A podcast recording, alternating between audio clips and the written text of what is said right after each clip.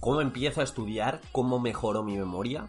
Hemos tenido otros podcasts hablando de técnicas de estudio, hablando de planificación, de gestión, de ser más productivos, eh, cuantificar todo el tema de las distracciones, pero hoy vamos a ver de forma efectiva cómo puedo mejorar mi memoria. 10 consejos muy sencillos, el punto de partida para que si eres opositor aproveches mucho más las horas.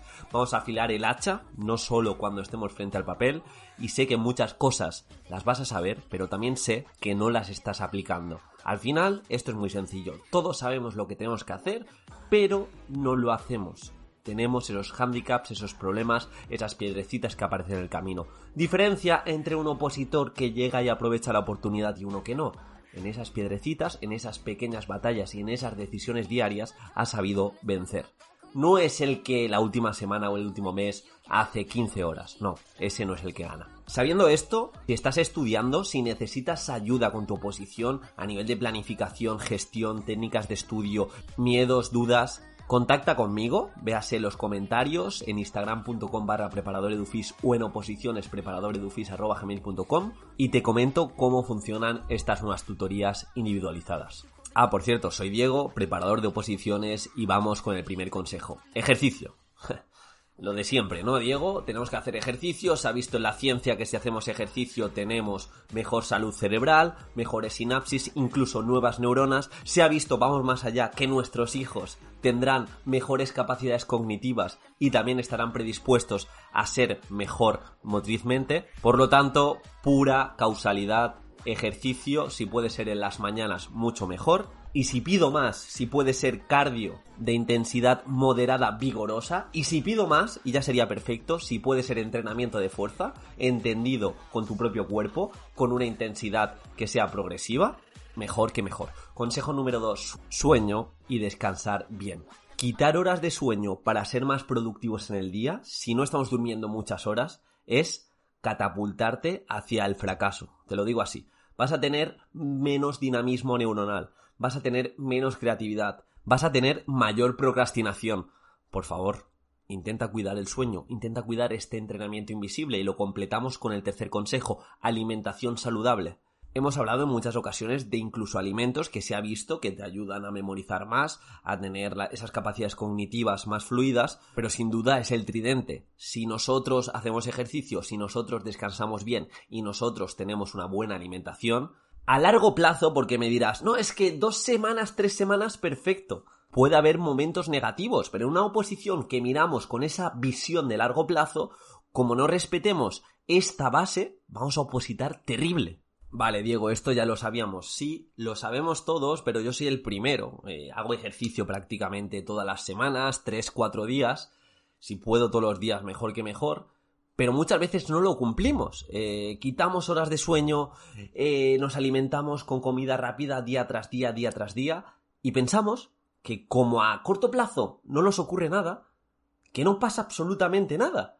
Y esto no funciona así. Aquí se ve a largo plazo. Tú comparas a dos opositores sujeto A, sujeto B, un sujeto A que tiene el plan claro, que este soporte, esta base la cuida frente a un opositor B que no cuida el sueño, que come bien cuando, mira, se alinean los astros, que no hace nada de ejercicio, y es que va a estar el sujeto B mucho más cansado, mucho menos creativo, con muchas menos ganas de abordar los retos, con mucha mayor facilidad de procrastinar, porque al final cuando estás cansado te vas al móvil, no es que estoy cansado, no me apetece hacer nada. Sí que te apetece, te apetece estar tumbado viendo historias de los demás y te apetece escuchando tonterías y, viendo vídeos o viendo la vida de los demás, que no pasa nada. Pero no digas que no te apetece nada, te está apeteciendo algo súper pasivo que no te aporta absolutamente nada. Vamos al otro extremo, cuarto consejo, ten cuidado con esa intensidad y ese volumen de estudio sostenido en el tiempo. ¿Quieres tener mejor memoria? Intenta equilibrar. Si tienes momentos de mucho estudio, de muchísimo estrés, que prácticamente estás viviendo en piloto automático porque tienes muchas cosas que hacer o sacar una programación adelante, muchos supuestos, muchos temas, necesitas tiempo, necesitas tiempo, sé que muchas veces es complicado, pero necesitas ese tiempo para sentarte, para meditar, meditar entendido como aislarte de todo eso, hay meditaciones guiadas, hay incluso respiraciones, 10 minutos y respirar y concentrarse en esa respiración, irte a andar sin teléfono, intentar disfrutar de tu alrededor, hacer una llamada y hablar de otra cosa con tu amigo o con tu amiga y enfocarte 100% en la conversación, esas pequeñas cosas, esa respiración, esa relajación, esa meditación, te va a hacer volver mucho más fuerte a las oposiciones. Y esto lo recomiendo mucho en mis tutorías individualizadas. Hablamos de gestionar los descansos y muchas veces el opositor que intenta meter muchos temas o va mal de tiempo piensa que ahora cuando venga Navidades o ahora cuando venga Pascuas, lo mejor es no cogerse ni un día, ni una tarde, ni una mañana, ni dos o tres días. Pero no saben que el cerebro funciona mejor y adquiere mejor el contenido e incluso las competencias memorísticas cuando descansa. Por lo tanto, es fundamental planificar esos descansos. Pero claro, siempre antes de llegar a ese descanso vamos a tener el trabajo cumplido. Quinto consejo, y va sobre todo para esos opositores que se piensan que su pensamiento es estático, que no pueden ser creativos, que no pueden mejorar, y es que yo soy así, no soy creativo, no soy una persona que sepa expresarse. Aprende algo nuevo diariamente o intenta ir a por el miedo un poquito cada día.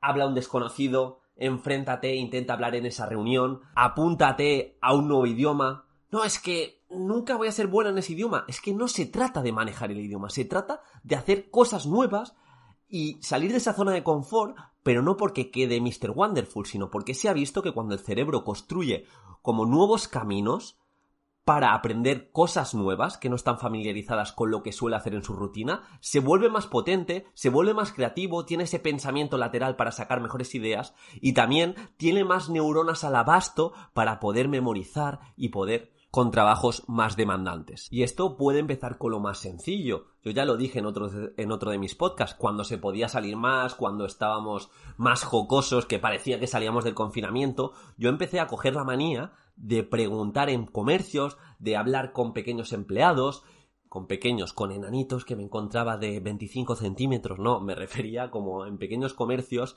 eh, si no tenían mucha gente, pues yo les preguntaba qué tal el día, incluso le preguntaba qué es lo que más vendéis, qué es lo que menos, qué es lo que más te gusta, y dices, menudas tonterías, eh, ¿estás molestando a la gente? Bueno, si veo que está molestando, no lo hago, pero esas preguntas me hacían salir de ese miedo que tenemos o de esa vergüenza, también me hacía conocer a la otra persona y, no sé, me, me, gusta, me gusta saber de la gente y es una pequeña cosa que es salir de tu zona de confort, pero mirad qué sencillo. No os pido que soy una persona tímida, mañana me voy a plantar en el colegio frente a los 40 profesores que hay, me voy a levantar en la puerta y voy a dar un discurso motivador porque es lunes y voy a hacer que cambie la vida de todo el mundo. Claro, vas a petar, no lo vas a hacer eso en tu vida. Pero si empiezas de forma progresiva, hablando a un extraño, sonriendo, preguntándole a una persona que de normal no le preguntarías, intentando exponerte y dar tu opinión en público poco a poco, o aprendiendo una habilidad nueva que siempre has querido, es una forma de empezar. No empieces por lo más complicado y uno, uno, uno, uno, en muchos días llegas al 100 e incluso lo sobrepasas. Otra forma de salir de la zona de confort, leyendo libros. Nunca lees, te pones a leer 15 minutos y de repente descubres un espectro que te hace ver respuestas donde antes solo veías problemas. Eso es la lectura. Si no la tienes en tu vida, ¿a qué estás esperando? Consejo número 6, esto suena a coach, esto suena a desarrollo personal muy barato, pero tú verás lo que haces, relaciones positivas que enriquezcan tu vida e evita las personas tóxicas. No, es que yo eso ya lo sé, sí lo sabes, pero analiza tus conversaciones, analiza con quién o a quién le das tu energía. Analiza en quién gastas tu tiempo. Analízalo.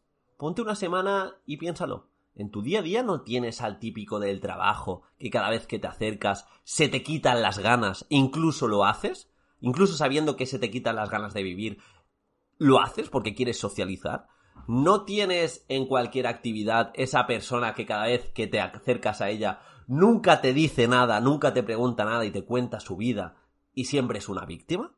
¿O esa persona que no para de criticar a los demás y como no tienes ideas en la cabeza, no te gusta salir de tu zona de confort y dices, bueno, lo malo conocido, mejor te acercas a ella y te pones a criticar con ella? Seguro que lo tienes en tu vida. ¿Y eso? ¿Y eso son relaciones positivas? ¿Enriquecen tu vida? Piensa en tu entorno, porque esto es a veces fuerte, ¿no? Es que mis amigos de toda la vida, claro, tus amigos de toda la vida seguro que te aportan, pero hay ciertos compañeros o hay ciertos amigos que puedes preguntarte si de verdad aportan. No, aporta o aparta, no te estoy diciendo eso. Tú también tienes que aportar en la vida. Pero te pido que analices, que analices y mires dónde va tu energía. Consejo número 7, ten sentido del humor. Atrévete con esto, es una forma de romper la zona de confort. Eh, haz bromas. Si no te atreves a hacer bromas, que te deberías atrever, que da lo mismo que no se rían. A mí me pasa muchas veces. Mi humor, en ocasiones, o por no decir muchas veces, es extraño. Y a veces en público no cuaja, otras veces sí, pero bueno, hemos venido a jugar. ¿Y qué ocurre? ¿Qué es lo peor que te puede pasar? Entonces, intenta tener humor, intenta forzarte a sonreír, aunque no te nazca, porque se ha visto que se producen mejores conexiones neuronales, mayor bienestar, y en definitiva predispones a tu cerebro a bloquear esas emociones aflictivas que no nos interesan. Se me ocurre, y es algo que hago yo, pero no se lo contéis a nadie, cuando en mi vida aparecen personas que son un poco tóxicas, que critican, que incluso tienen cierta autoridad porque la gente les tiene miedo, en vez de no acercarme a ellas porque sé que en ocasiones te tienes que acercar, me dedico a cuestionar lo que me dicen cuando hablan de una persona o incluso meterle mucho humor, hacer comparaciones y decir cosas muy extrañas. De esta forma me lo paso mejor, la otra persona eh, incluso le puedes hacer gracia y dirigir esos pensamientos, esas ideas negativas y yo, no sé, me lo paso bien. Al final la vida creo que en muchas ocasiones es un juego, no hay que tomarlo todo en serio. Es, es que a ese compañero que me hizo la vida imposible, me hizo una mala contestación, no le voy a volver a hablar. Y si le hablas, y le hablas en modo risa, e intentas pasártelo bien, no con él o con ella, sino tú mismo. Es que no se lo merece. Ya, pero tu cerebro sí que se lo merece, y aquí estamos, opositores y opositoras, para hacerlo mejor, y de esta forma sabemos que lo vamos a hacer bien, porque lo dice la ciencia. Octavo consejo, ayuda a las personas. Venga, venga, ya viene Diego, ya viene el de la ONG, el que me quiere vender algo, me quiere firmar algo para quitarme mi dinero. No, se ha visto que te sientes mejor. Por una parte egoísta, puro egoísmo, ayudar a las personas te va a hacer sentir mejor. Luego entra la ética y la moral. Pero yo no sé si aquí tenemos ética y moral. De momento yo pongo las cartas sobre la mesa y que cada uno... ¿Pero qué dices, Diego? ¿Qué quieres que nadie te escuche? No, es broma. Ayuda a las personas siempre que puedas, te vas a sentir mejor contigo mismo y sobre todo vas a hacer a la otra persona el camino más fácil y seguro que tú lo agradeces.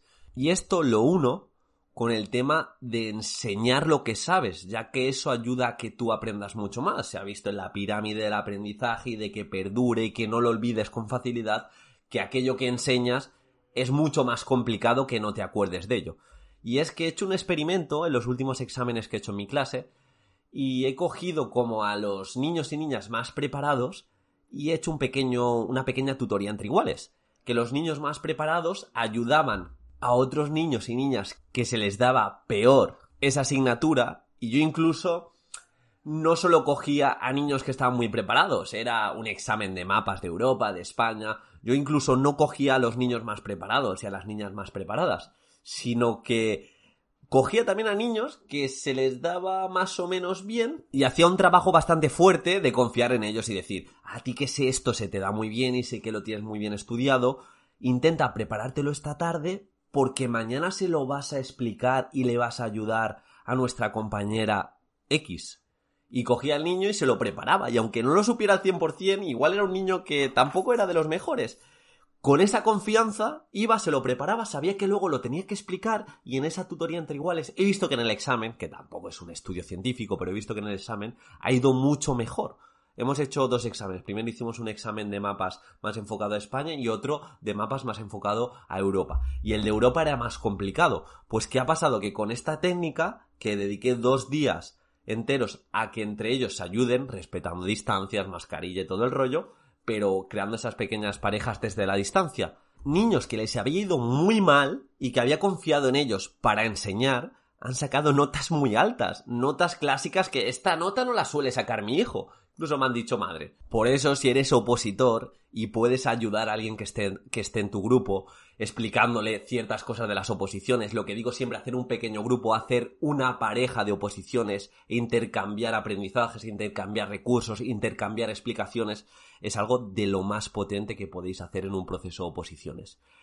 Y último consejo tiene que ver con el diálogo interior. Otra vez, Diego, sí, es que es fundamental. primer podcast de este canal fue creencias limitantes y es la base de todo. Pensamientos, decisiones, acciones y resultados. Esos pensamientos negativos activan procesos en el cerebro y zonas como la amígdala que te hacen bloquearte, te hacen opositar peor, te hacen tener acciones que no son dirigidas a la plaza, no son dirigidas a opositar bien, sino son dirigidas a estar en un mar de dudas, a estar en bloqueos continuos, a cuestionarte día sí, día no, día sí, día sí, que no vales, que no eres suficiente, a darte el valor que te dicen otros opositores, a darte el valor que piensas que tienes porque estás en una situación X respecto a otra persona que tiene el trabajo de sus sueños, y al final no actúas y no avanzas.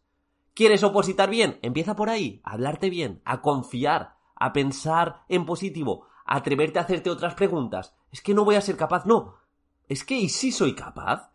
¿Y si tengo disciplina de cada día saber lo que tengo que hacer y tener ese plan estratégico para acercarme a mi meta? ¿Y si lo logro? Todo lo bueno que viene. Porque igual podemos empezar a pensar así. Soy Diego, preparador de oposiciones, espero que te haya gustado este podcast, deja tu like, tu corazoncito, déjame cualquier comentario que te ha parecido y nos vemos en el siguiente podcast donde seguiremos con técnicas de estudio, preparación, procesos mentales, sexualidad, casinos, ¿qué dices? ¿Qué dices? Da un saludo y espero que te haya aportado.